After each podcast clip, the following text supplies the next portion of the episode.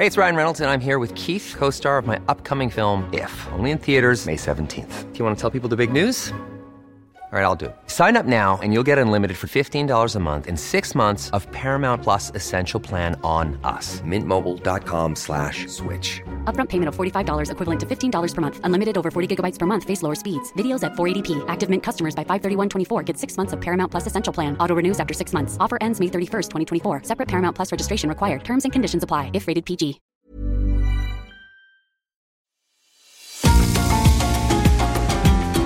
GastroLab es un lugar donde cabemos todos. Aquí encontramos historia, recetas, producto, materia prima, vinos y un sinfín de cosas que a todos interesa. Ya que con cocina y vino se aprende en el camino. Déjate llevar por el chef Israel Arechiga a un mundo delicioso que da como resultado GastroLab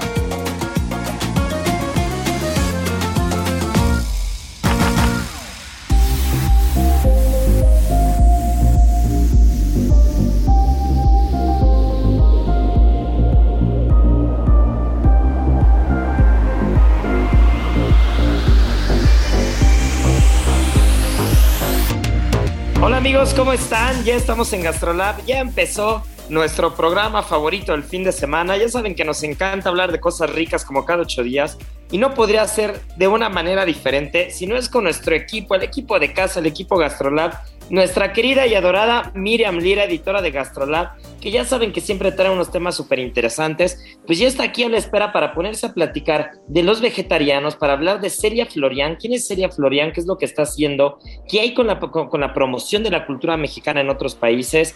Y bueno, pues no puede ser también de otra manera, nuestro querido Sergio Ibarra, sommelier de cabecera, nos va a estar hablando del Chianti, nos va a estar hablando del vino de Italia, de toda esa región, platicaremos un poco de la gastronomía, Estaremos con muy buenos temas, ya saben que nos encanta ponernos a hablar y luego nadie nos calla. Así que bueno, pues vamos a empezar porque esto se va a poner buenísimo.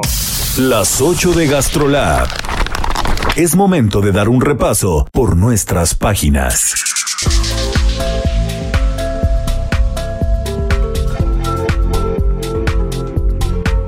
Mi querida Miriam Lira, ¿qué es lo que salió en las páginas de GastroLab? A ver, suelta la sopa.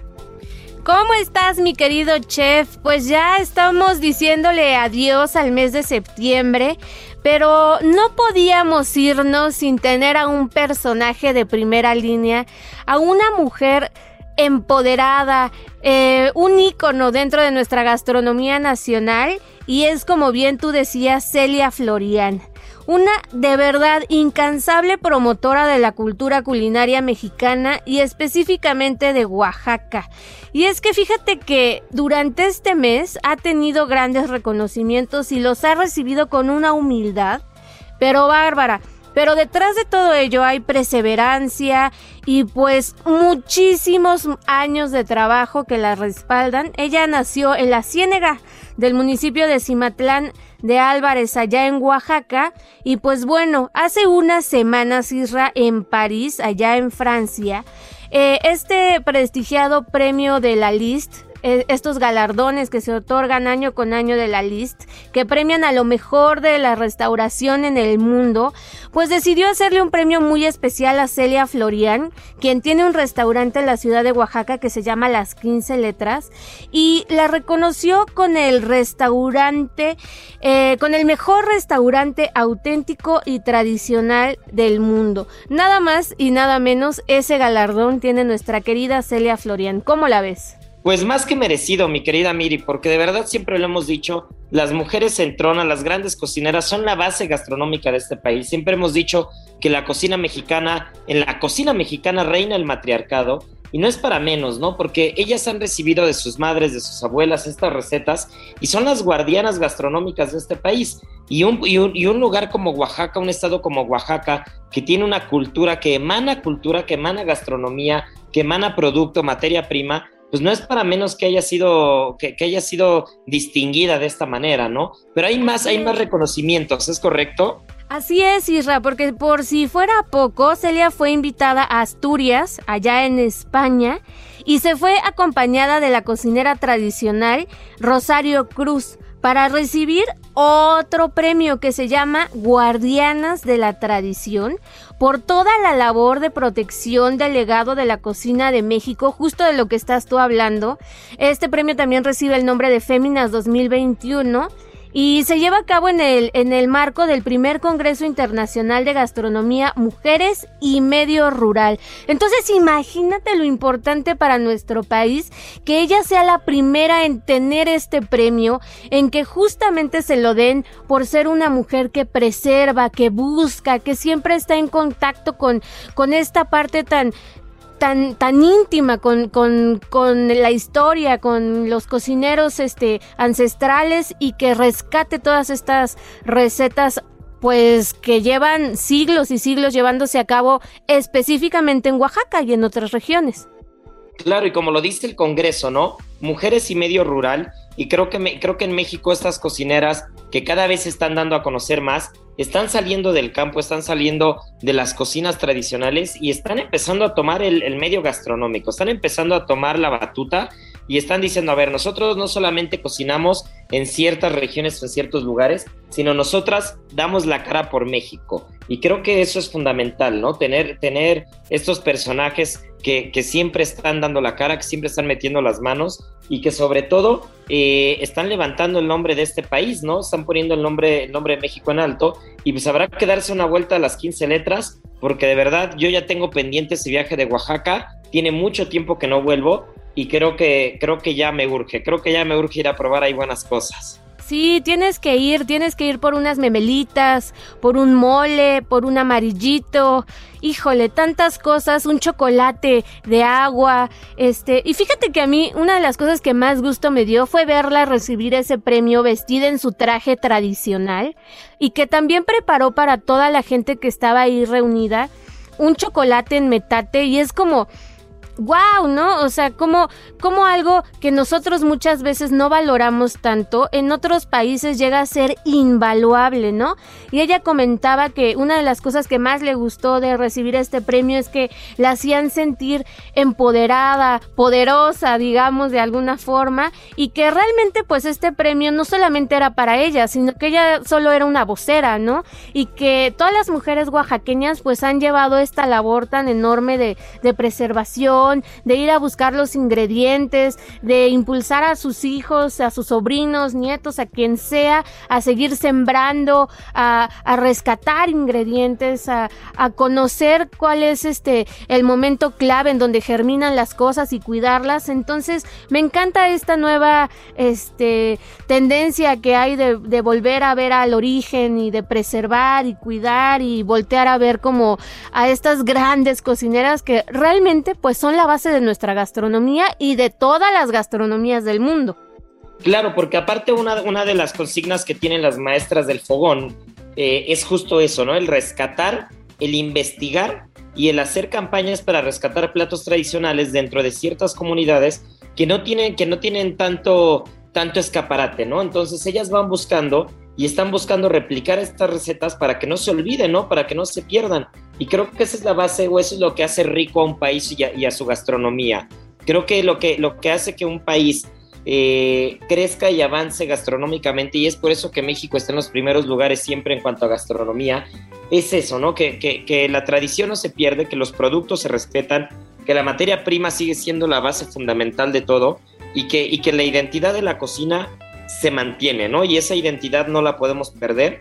Y, por cocineras como ella, por cocineras tradicionales mexicanas, por toda la gente que está desde su trinchera eh, aportando, ¿no? Aportando su granito de arena, es que, que, México está encaminado a ser la potencia o lo está haciendo en cuanto a gastronomía mundial. Sí, sin duda. Y además algo también bien importante que hay que señalar de Celia es que ella no este, se dedicó a la cocina desde pequeñita, ni, ni toda su vida estuvo, ya sabes, con esta idea romántica de estar este, impulsando y tal. Ella eh, trabajaba antes en un banco. Eh, eh, ella era como una cajera en un banco y, de, y un buen día dijo, no, tengo que hacer algo por mi estado, por mi país y dijo, me voy a meter a la cocina a impulsar todo lo que pueda, con todo el ánimo voy a aprender y se dedicó y puso su restaurante en la ciudad de Oaxaca. Entonces también eso es súper, súper valioso, ¿no? Que nunca es tarde para empezar o para lanzar un proyecto y puedes llegar a niveles este, extraordinarios, a ganarte premios internacionales. No tienes que ser un jovencito para emprender. ¿Y cuántas veces no hemos escuchado ese tipo de historias? Se me viene a la mente, por ejemplo, Miquel Alonso, ¿no? Que es gran amigo de Gastrolab, gran amigo nuestro, este, uno de los mejores cocineros que ha llegado a este país del extranjero, que era químico, ¿no? Entonces estudiaba química. ¿Cuántas historias no hemos escuchado alrededor de gente que se dedicaba a otras cosas, pero que traía en las venas la cocina, que traía implícito en la sangre, en la familia, que, que realmente traía la cocina mexicana corriendo por las venas? Y que, y que después ese lado les gana y acaban siendo grandes cocineros porque lo traían, ¿no? Porque ya nacieron con eso. Y, me encantan esas historias como la de Celia en la que dice, imagínate a alguien que trabajaba en un banco, ¿cuántas historias en México no habrá de esas? De gente que está en las cocinas, que sigue en las cocinas, que no empezó como algunos de nosotros desde el principio muy jóvenes, sino que se dedicaban a una cosa y repentinamente se dan cuenta que la vocación estaba en la cocina y a veces son los que mejor lo hacen que incluso quienes estudian, ¿no? Sí, sí, sí, hay que atreverse y, y sobre todo a toda la gente que no haya tenido oportunidad de conocer las 15 letras y tenga planeado visitar Oaxaca en estos días, vaya y dése una vuelta porque no se van a arrepentir.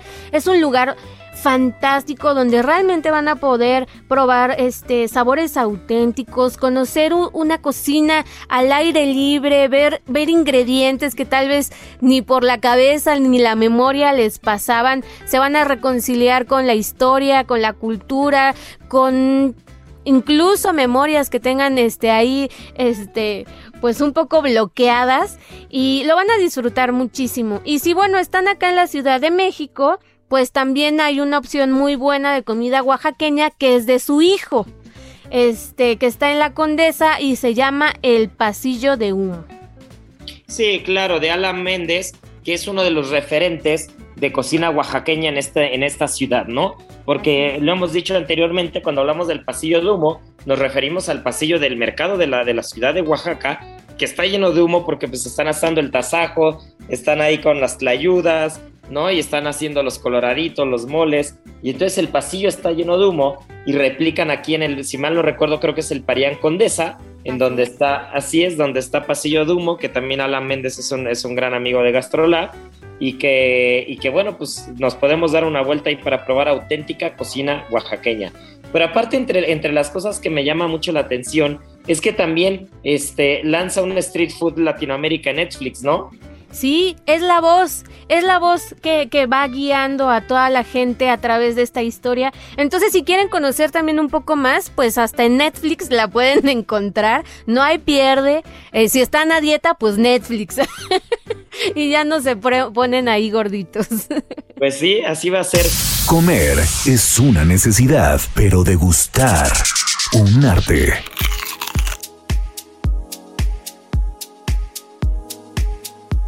Heraldo Radio. Y bueno, Miriam, pues ya hablando de que estamos a dieta y de que, de, que hay que dejar de, entrarle tanto a la tragadera y, este, y a las cosas gordas como tanto nos gustan, también celebramos...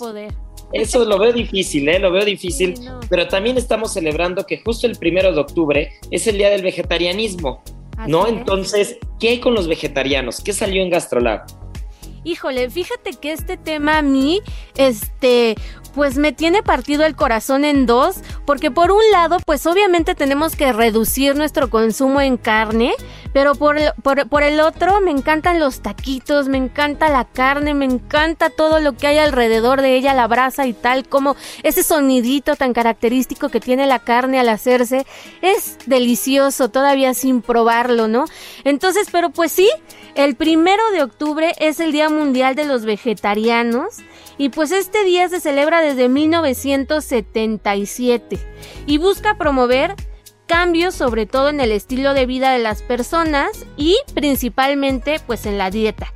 Y hay dos razones fundamentales para volverse vegetariano, Isra, que es una es el, el, índole moral, que tiene que ver con el maltrato animal, todo esto que pues cuando se crían a los animales, muchos de ellos son tratados de forma indigna y tal. Y la segunda razón, eh, pues enfocada completamente a la salud, ¿no? Para evitar algún tipo de afección en el futuro, para llevar una vida mucho más saludable. Yo la verdad es que no creo volverme vegetariana nunca, pero sí voy a tratar de reducir mi consumo en carne. ¿Tú qué tal vas con eso? Pues nunca digas nunca. Este, pero mira, yo también apoyo, apoyo esa parte, apoyo la parte de que el planeta necesita un respiro, de que hay que ser más conscientes de la materia prima del producto que estamos consumiendo, que hay que ser más conscientes de la huella de carbono que se está dejando, de todo lo que implica ¿no? la, la, industria ganadera. Eh, pero también creo que un buen ribeye, un buen solomillo a la plancha, este, una buena carne al asador es inigualable. Aunque hay que respetar y también hemos platicado anteriormente que sin, sin dejar de comer proteína de origen animal, podemos tener también otros sustitutos para la carne en temas de proteínas y alimentación, ¿no? Por ejemplo, lo que hablábamos de la entomofagia, ¿no? De, de, toda, de toda la cultura del consumo de insectos, que, que, probablemente es el futuro de la humanidad, ¿no? Por, por la cantidad de proteína y lo fácil y lo, y lo fácil y rápido que es la producción y, y, lo comparativo y, lo que es, eh, digamos, casi nula la, huella de carbono comparando con la industria ganadera, ¿no? Y con la cantidad de agua que se requiere para producir cierta cantidad de proteína.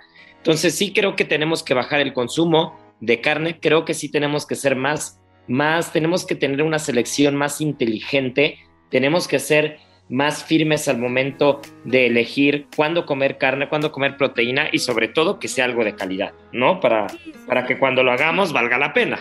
Exacto. Y entre los datos curiosos está que la palabra vegetariano tiene sus orígenes en el latín vegetus y fue asumida por la Asociación Vegetariana Británica en 1842, debido a que este término significa sano, fresco y vivaz. Entonces, pues ahí, tomen nota amigos. Y también, pues Obviamente yo sé que todos entendemos el término, pero hay que especificarlo muy muy bien. Se refiere a todas las personas que excluyen todos los tipos de carne de su dieta diaria.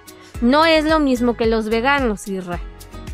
Ah, mira, eso es importante porque a veces confundimos mucho las palabras. Exactamente. Los veganos excluyen completamente cualquier alimento que provenga de un ser animal y los vegetarianos. Incluso también, incluso también para, la, para la vida diaria, ¿no? No usan artículos de piel, o sea, se es muy cuidadoso con eso, ¿no? Los cosméticos, realmente todos es muy, muy cuidadoso que sea, que sea vegano, ¿no? Exacto, incluso los quesos, el huevo, los lácteos, eso ya entraría dentro de los veganos. Los vegetarianos, algunos se dan unas licencias, algunos comen un poco de huevo, este quesito, entonces pues ahí radica más bien la diferencia. No, bueno, y también vamos a encontrar otras, ¿no? Los frugívoros, los vegetarianos, este, los crudívoros, que, que, que esa yo se me hace para mí la más extrema de toda, ¿no? La de los crudívoros que solamente son alimentos crudos, sin aditivos y no pueden cocinar a temperaturas superiores a las producidas por el sol, más o menos, bueno, eh, por el sol, pero aquí en, las ciudades, ¿no? ¿no? No, evidentemente en el sol como tal, pero sí que son más o menos a 40, 45 grados, que es lo más que podemos tener de calor. Es, es realmente esa la, la temperatura a la que tienen ellos como permitido, por llamarlo de alguna manera, cocinar. Sí, o también los que solo comen frutas que podría parecer que es súper saludable solamente eh, llevar una dieta con frutas, pero imagínense todo el azúcar que diario están consumiendo. Al final, azúcar, aunque sea de origen natural, y eso tiene un montón de afecciones para el organismo, incluso para los dientes, o sea, la cantidad de caries que no tienen este tipo de personas, entonces hay que tener un balance. Yo creo que ahí este tanto la gente que solo come cosas crudas también cae en muchos riesgos sanitarios, las que solo comen frutas pues también se pueden descompensar. Entonces yo creo que lo ideal aunque todo el futuro va hacia un camino mucho más verde, el camino siempre debe estar centrado en el balance. ¿O tú qué piensas, Israel? Sí, creo que, creo que todos los extremos son malos y entonces ni, podemos seguir llevando el ritmo de vida, ni todos, ni todas las eh, digamos, las prácticas que estamos teniendo hasta el día de hoy, porque eso nos ha llevado a un camino bastante malo en cuanto al medio ambiente y en cuanto a la producción de alimentos, pero también creo que no podemos pecar de extremistas, ¿no? Entonces, eh, hay que ser, por eso decía, hay que ser cuidadosos, hay que ser bastante más selectivos con lo que estamos comiendo, con lo que estamos probando y también, eh, sobre todo, no poner la salud eh, en juego, ¿no? El, hecho de ser cuidadosos, yo conozco gente que es vegetariana, gente que es vegana y está perfectos de salud, tampoco vamos a satanizar una práctica ni vamos a decir que está mal, pero sí hay que ser muy cuidadosos, que de verdad no se tenga que anteponer la salud contra una práctica por un tema moral, ¿no? Claro, y a nadie le cae mal dejar de comer carne una vez al mes, un fin de semana. Se van a sentir más ligeros, el aparato digestivo les va a funcionar mejor y seguramente verán cambios muy positivos dentro de su salud. Pues así es, ya nos estaremos echando un buen guacamolito, nos vamos a estar echando ahí este, una, buena, una buena frutita, unos pepinitos, unas jícamas, este, ¿no? Para irle bajando un poquito al consumo de la carne. Y mi querida Miri, recuérdanos antes de que nos vayamos, porque ya se nos está acabando la primera parte del programa. Ah, qué chismosos Sí, no, no, no, nosotros nos ponemos a hablar y nadie nos calla. Pero recuérdanos, por favor, las redes sociales de Gastrolab para quien nos está escuchando, para que se sumen al TikTok, para que vean todo lo que tenemos, que ya somos, ya lo dijimos hace un par de semanas, ya somos el primer lugar como medio gastronómico digital de este país. Así que bueno, presume como pavo real, mi Miri. Sí, pues muchas gracias a todos ustedes. Esto no hubiera sido posible sin todo el apoyo de toda la gente que va y abre las ventanas de gastrolabweb.com. Ahí nos pueden encontrar. En redes sociales, en Instagram, nos encuentran como arroba heraldo gastrolab. Ahí van a poder encontrar todas las recetas, todos los artículos, todas las guías para que vayan siguiendo qué onda, qué es lo que está pasando en Gastrolab. En TikTok, arroba Gastrolab.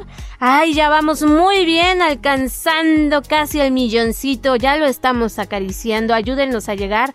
Y pues bueno, ahí los esperamos con toda la información gastronómica, la más relevante, no solo de este país, sino del mundo.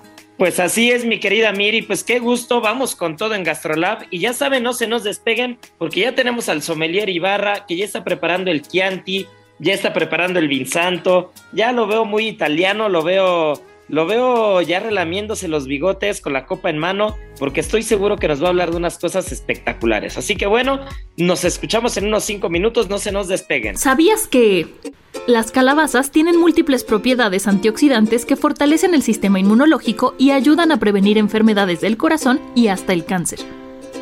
Para aprovechar estos beneficios y disfrutar de un delicioso platillo, prepara unas flores de calabacita con tres diferentes tipos de queso y carne molida. Aprende a preparar este platillo en las redes sociales de GastroLab en Adicción Saludable porque la comida rica no tiene que ser aburrida. En Soriana siempre te llevas más. Aprovecha 25% de descuento en toda la ropa interior para caballeros o 30% de descuento en ropa interior para damas Vicky Form. Sí, 30% de descuento. Soriana, la de todos los mexicanos. A septiembre 27. Aplica restricciones. Aplica en Hiper. Gastrolab es un lugar donde cabemos todos. Vamos a una pausa y regresamos.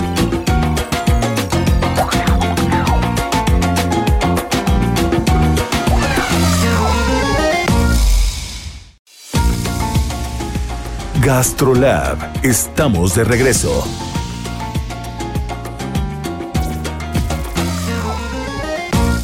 Soriana sabemos lo que te gusta. En papillas y jugos Gerber etapa 2, lleva 3 por 30 pesos. O en todos los pantalones de mezclilla, compra uno y lleva el segundo al 50% de descuento. Soriana, la de todos los mexicanos. A septiembre 27, aplican restricciones. Aplica en Hiper.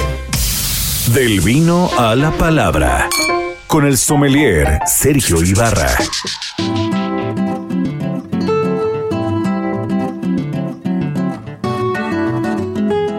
De Gastrolab, ya estamos de regreso. Qué bueno que no se nos despegaron, porque viene la parte rica, viene la parte del vino, viene la parte del sommelier Ibarra, que estoy seguro que nos va a llevar de paseo por la Toscana, nos va a llevar de paseo por el Mediterráneo. Mi querido sommelier Sergio Ibarra, querido Checo, Cuéntanos qué hay con Italia, qué es lo que estuviste platicando esta semana, qué es lo que estuviste pensando, qué hay con uno de los países que es el productor número uno en el mundo de vino. Así es, chef, como, como tú lo dices, eh, pues prácticamente Italia es el primer productor y exportador de vinos en el mundo, ¿no? Eh, pues toda esta cultura mediterránea que, es Italia, pues, pues es una civilización que, siempre eh, pues estuvo a, pues hacia esta cultura. Yo creo que fue parte de su vida, parte de, la comercialización, parte de, su alimentación, porque yo creo que el vino en, esta zona más que eh, un producto, yo creo que es un alimento, ¿no? Y, siempre generado pues durante pues toda esta arte, todo este folclore que, que siempre ha llevado a Italia, pues recordemos que los griegos y los fenicios son los que expandieron esta cultura del vino aquí al, sur de Italia, eh, sobre todo esta zona de, de Campania, ¿no? Que, ahora es conocida como Pompeya. Eh, aquí es donde se, dieron como que estos primeros rasgos de la viticultura y yo creo que ellos lo aprendieron bastante bien, bastante bien y pues de ahí nace esta cultura que, eran los etruscos, ¿no? Que yo creo que son los que le dieron más, más auge a, a difundirla hacia toda Italia y y no está por más decirlo que Italia se le conoce como Enotria, ¿no? El, la tierra del vino, ¿no? Con, con toda esta diversidad de, regiones, diversidad de variedades de uva, diversidad de técnicas de elaboración y, que yo creo que día a día nos sorprende. Alguna vez lo hemos platicado varios expertos en el tema, que yo creo que nos tardaríamos más de un año, más de año y medio en en tratar de probar cada una de las denominaciones que tiene Italia. Es impresionante, ¿no? Cada región tiene sus uvas autóctonas, cada región tiene sus estilos de vinos y, la verdad es que día a día a mí me sorprenden, me sorprenden bastante, ¿no, chef? Sí, yo creo que yo creo que Italia es uno de esos países que, que en cuanto a vino, que cuando hablamos del vino, en México no lo tenemos tan aterrizado, no lo tenemos tan en la mente, incluso en las cartas de los restaurantes, fuera de los restaurantes italianos que tienen cartas muy completas, a veces no tienen tanta cabida como el vino español o francés, ¿no? Pero no hay que olvidar que, como bien lo dices, la historia es la historia. Y, el cultivo de la vid, la viticultura, llega a Francia, llega a España y después llega al Nuevo Mundo, eh, como se le conoce en, el, en, el, medio del vino, ¿no? A toda, a toda la parte fuera de Europa, pues llega gracias al Imperio Romano son los imperios romanos quienes empiezan a, quienes, quienes tienen como base el pan, quienes tienen como base eh, el cultivo del trigo, evidentemente, el, aceite de oliva, ¿no? Todo el cultivo de los olivos y también las vides. Entonces, pues realmente Italia es como, como el punto de partida. Ya en cuanto, en cuanto a las nuevas elaboraciones del vino, no nos vayamos en la parte anterior de Mesopotamia, sino ya en lo que más conocemos como hoy en forma. Y, y creo que las regiones de Italia, como lo dices, a veces no las tenemos tan en la mente, no las tenemos, no las tenemos tan presentes, pero es, un mundo infinito. Y yo ahí te quiero hacer una pregunta, Checo, que estoy seguro que me la vas a responder. ¿Qué es lo que pasó o por qué en México, justo lo que platicabas un segundo, por qué en México tenemos tan presente, en, en cuanto a Europa nos referimos, el vino español o el vino francés, pero no hay tanta cultura o no hemos logrado ahondar tanto en el vino italiano? Pues yo creo que, sí, como tú lo dices, las cartas siempre estuvieron invadidas de, vino español y vino francés en, el inicio, yo creo, de, este movimiento de la cultura del vino en México, pero por una, yo creo que precio, calidad, todo lo que llegaba a México en, en cuanto a España y Francia, eh, pues no era a veces tan, tan, tan, tan costoso y, podías tener vino, vino de calidad, ¿no? A la hora que, que tú le invertías en una botella en, algún restaurante o para consumirlo en tu casa. Pero cuando probabas un vino eh, italiano versus al precio de lo que llegaba en esos tiempos de España y Francia aquí a México, eh, pues siempre como que a lo mejor lo menospreciábamos porque yo creo que no sé cómo está el tema a lo mejor de impuestos que, se encarecía. A veces para que tú puedas probar un buen vino italiano, a veces sí hay que tener que, invertirle un poco porque tienes que entenderlo, ¿no? Tienes que, tienes que, comprenderlo. A veces la misma variedad de uva, ¿no? En diferentes zonas te llega, te llega a, dar, no sé, cosas que son, que son totalmente diferentes así en, el mismo país, ¿no? Esos microclimas que llega a tener el, vino italiano lo, hacen tan diferentes a veces en un mismo país. Y, yo creo que, que, a lo mejor fue como de los tabús de, del vino italiano donde decían, no es que el vino italiano no tiene la calidad. Y todas las restricciones, además que tiene, que en un inicio tenía Italia, ¿no? Que no sé, el, simple hecho, si hablamos a lo mejor de la Toscana, que, que, es, que es la zona donde se producía el Chianti, pues era lo que llegaba a veces a México, que, que la restricción decía que no podías elaborar tú un vino que tuviera más del 70% de la uva Sangiovese, ¿no? Entonces los productores estaban también limitados a solamente eh, producir eh, eh, con esas restricciones y si al enólogo se le ocurría producir una uva merlot, un cabernet o algún estilo francés pero en suelo italiano, pues, pues eh, se demeritaba y llegaba a la clasificación más baja que era como el vino de tábola, el vino de mesa, ¿sí me explico?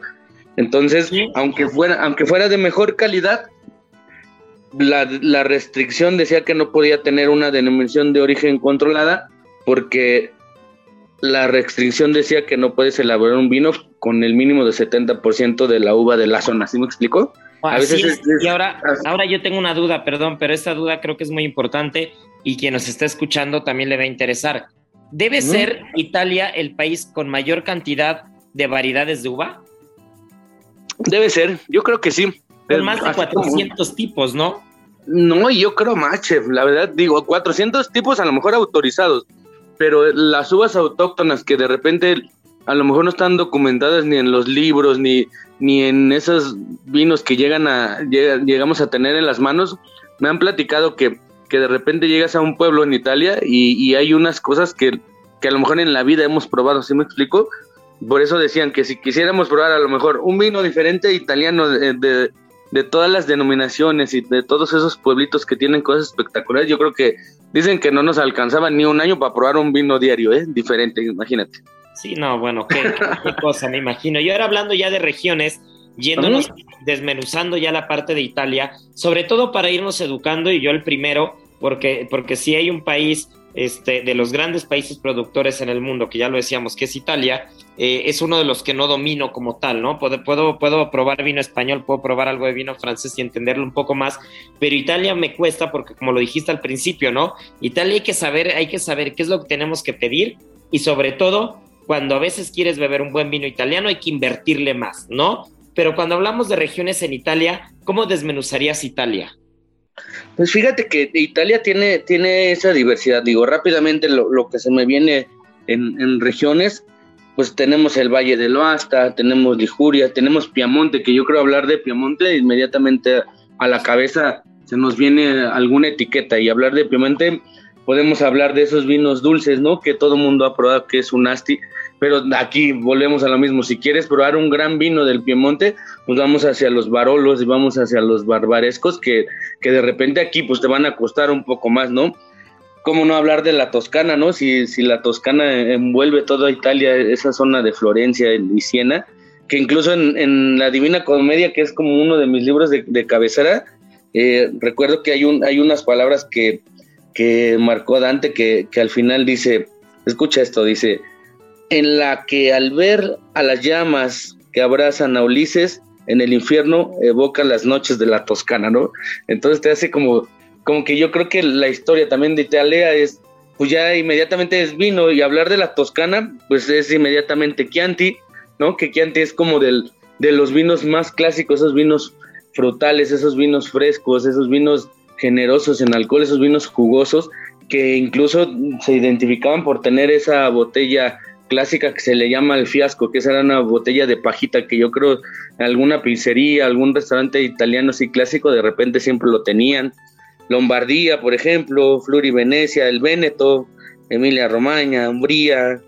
Son como 20 regiones, ¿no? Apulia, Basilicata, Calabria, en fin, son, son tantas regiones y tantas diversidades pero yo creo que si hay un cambio, un cambio en Italia que, a lo mejor le abrió la puerta para, para poder decir que Italia competía sin tantas restricciones para tener vinos de, de gran calidad, pues son los super toscanos, ¿no? Heraldo Radio. Y, la, y los super toscanos que son, chef, son, son una categoría que es no oficial, ¿no? Bueno, ahora ya se les dieron, pero era una categoría que era no oficial porque no era reconocida por, por ese sistema de clasificación de los vinos italianos. Eh, mm, ¿Cómo decirlo? En los años 90 más o menos, eh, ya lo dije hace un momento, no podía producirse vino con más del 70% Sangiovese, al final eran prohibidos, ¿no? Entonces, los enólogos pues trataron de hacer las cosas diferentes y aquí hay un personaje que, que, que es que es el que alza la mano, que es el Marqués de Piero de, Antinori, y él produce un vino que se llama Tinañelo. Por ahí tengo uno que tenemos que abrirlo algún día, chef. Y él, y él se, encarga de crear un vino al estilo del Chianti, pero con, otras variedades de uva que, no eran permitidas, ¿no? Y entonces, ¿qué sucede? Que este vino, con las modificaciones que llegó él, a, hacerle a, la hora de, de producir el vino, pues, pues tienes un vino espectacular con esa calidad aromática, con esos colores, ¿no? Con esa estructura en boca, con esa tanicidad perfecta, donde empiezan los productores a hacer vinos súper toscanos y de ahí pues nacen todos los que conocemos, ¿no? Los Acicaya, este, el Maceto, todos esos que hemos probado alguna vez, pero el, pionero, el pionero siempre pues fue eh, este señor el Marqués de Piero de Antinori, ¿no, chef? Oye, qué interesante, qué interesante, este, porque aparte no tiene tantos años, ¿no? Esto es, creo, si mal no recuerdo, es en el 71. Entonces, estamos hablando que tiene 50 años, es más, estamos celebrando los 50 años de eso, ¿no? Pero, pero realmente este, la familia, o sea, la familia, la familia como tal, ese es un dato que me encanta, lleva más de 600 años, ¿no? Son 26 generaciones que han estado haciendo vino desde 1385, pero es desde el 71 donde, donde se presenta toda esta historia del marqués que nos platicas. Y, y, es de esos grandes vinos, ¿no? Es de esos grandes vinos este, super toscanos que hemos tenido oportunidad de probar y que estoy seguro que muy pronto vamos a estar alrededor de una buena mesa con, con unos buenos platos de cocina italiana echándonos un sasicaya. Pero ¿qué más? ¿Qué más hay? ¿Qué más hay con, con los vinos? Aparte de esos, eh, ¿qué, qué, diferencia hay? Es más, te voy a hacer una pregunta que, este, que seguramente alguno más se ha hecho. ¿Qué diferencia hay, por ejemplo, cuando hablamos eh, de los vinos de la Toscana a, irnos ya a un, a un Barolo, por ejemplo? Bueno, aquí inmediatamente cambia como el microclima, recordemos que la Toscana está en, el corazón de Italia, así se le dice, está entre Siena y Florencia, y obviamente pues el clima va a ser diferente, te va a dar más frutalidad, te va a dar, no sé cómo decirlo, más sedosidad, vinos más elegantes, y, con el tema que están haciendo los toscanos, pues se atreven a, utilizar de repente algunas cepas francesas, pues que, que te lo hacen más sedoso, más al estilo de, ¿cómo decirlo? Pues tal vez de, de, Burdeos, pero finos, no vinos elegantes, vinos muy sutiles, ¿no? Con, con, esa potencia en boca. Pero si nos vamos a la zona del Barolo, pues estamos hablando totalmente en, el norte, ¿no? En el Piemonte, que, que está muy pegadito aquí a, a, los Alpes.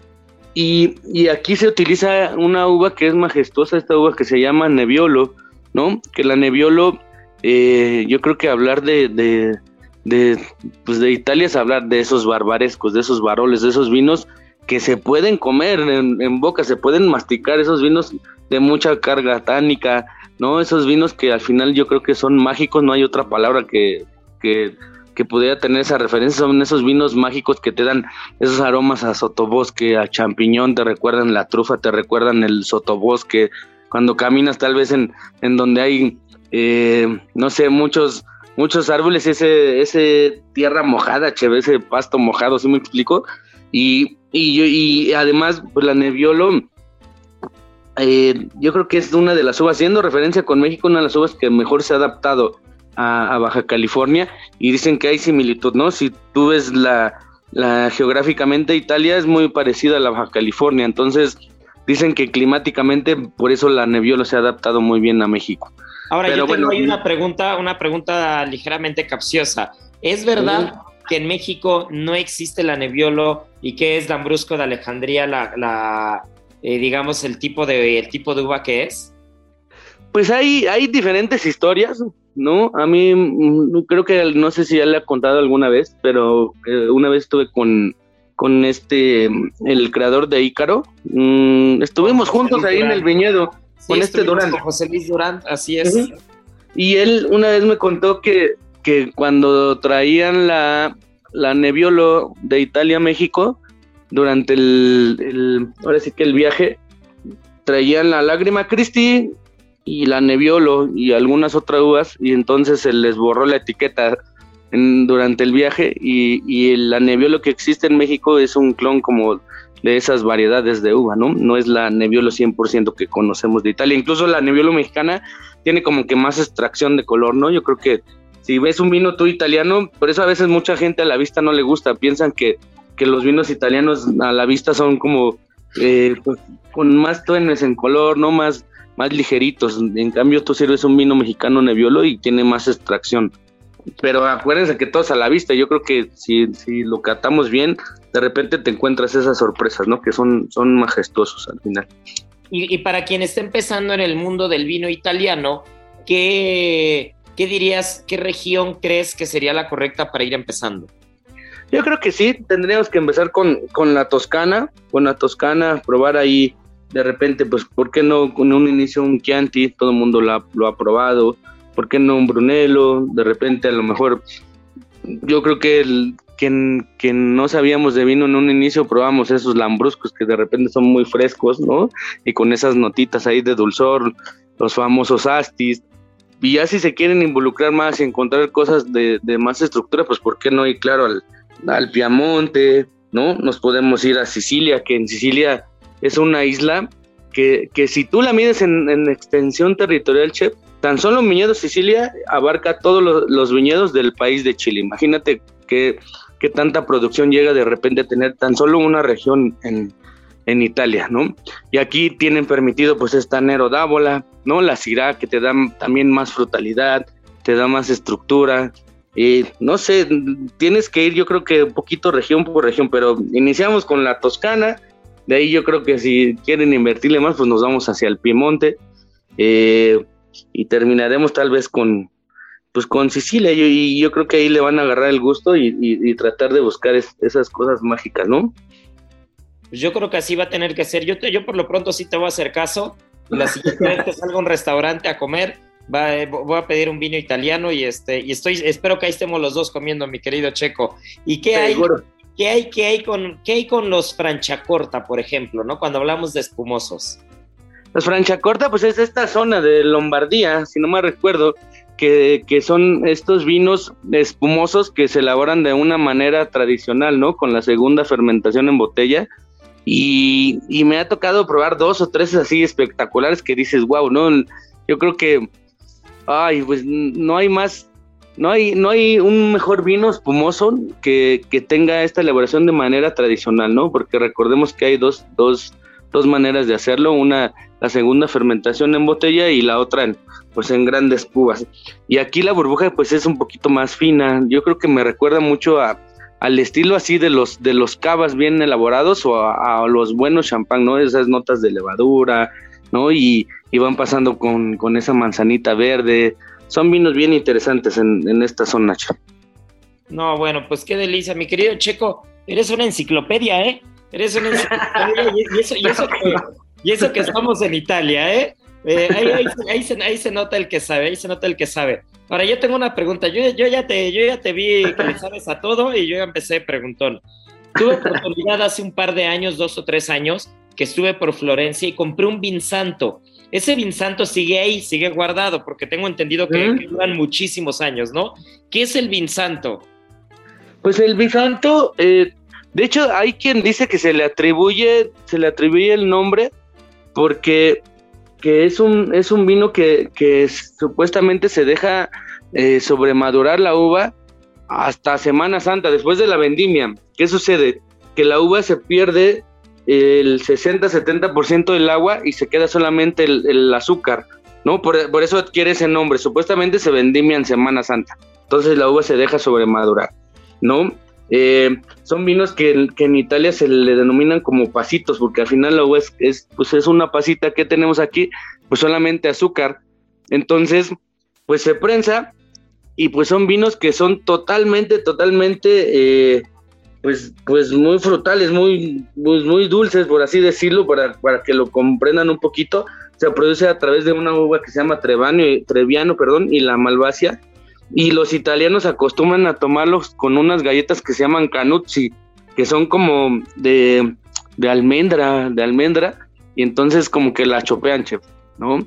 Y, pues yo creo que pues hay que abrirlo, no lo guardes tanto, ¿no? Muy bien, pues yo creo que yo creo que te voy a hacer caso. Y este, y pues mi querido Checo, yo sé que tenías una canción muy particular que hablaba un poquito también como de la prohibición, ya lo platicabas de los vinos de los super toscanos. A ver, ¿qué es lo que traes en el repertorio el día de hoy? Pues yo creo, hablando tal vez de la, de la prohibición, ¿no? Y de, ese amor que le tenemos tanto al vino, hay, un, hay una canción del, del maestro José de Julio Revueltas, que Julio Revueltas es, es un guitarrista que yo creo que para mi gusto, ¿eh? después de Carlos Santana en México seguirá Julio Revueltas, es un extraordinario guitarrista, es el nieto del escritor José Revueltas y en un futuro eh, pues yo creo que tenemos que hacer una cena y maridaje con música con él, incluso ya la platiqué con, con Julio y, y, tendremos que hacer ese maridaje con su música, chef, ya, ya, ya lo verás. Y, yo creo que si tuvieran en mis manos en, este momento un vino de la Toscana, la verdad es que es uno de los mejores solos o, los solos más bellos de, los músicos mexicanos, ¿no? Que, que, ejecutan la guitarra de una manera excepcional como lo hace él, ¿no? Pues vamos a escuchar un poquitín y regresamos para despedirnos, mi querido Checo, porque ahora sí que te soltaste con el máster de Italia y podríamos, podríamos aventarnos todo, todo el fin de semana completo hablando de Italia y no pararíamos.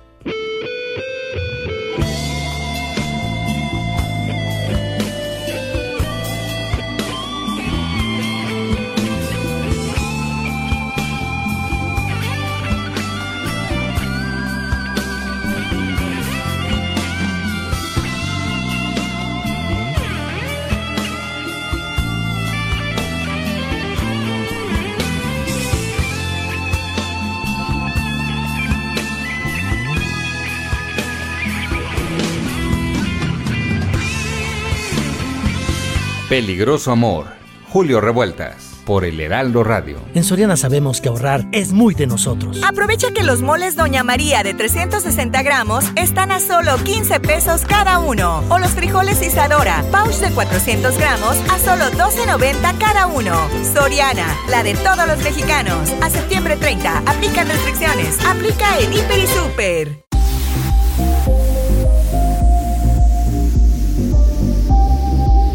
No, bueno, pues mi querido Sergio, qué pedazo de canción, qué, qué, qué guitarra tan rica con un buen vino de la Toscana, ya me imagino, esto va a ser una delicia. Y bueno, pues nos tenemos que ir porque, porque ahora sí que este programa se nos fue como una copita de franchacorta o de, o de un super toscano o de algún barolo por ahí, pero no sin antes, no sin antes eh, felicitar a nuestro querido Gabriel Meré, que fue el ganador de la adivinanza de la semana pasada. Y esta semana va a estar muy sencillo ya que tenemos, ya que tenemos a Italia en el mapa. Díganos tres etiquetas de vino italiano. De la Toscana, tres etiquetas. Y ya saben, arroba Israel A R E T X I G A, arroba Israel Arechiga. Y bueno, pues esto es Gastrolab. Muchas gracias por escucharnos, que tengan un gran fin de semana. Y no podemos irnos sin decir nuestra frase que tanto nos caracteriza: tripa vacía, corazón, sin alegría. Aquí concluye otra emisión más de GastroLab, el lugar donde cabemos todos. Esta es una producción de Heraldo Media Group.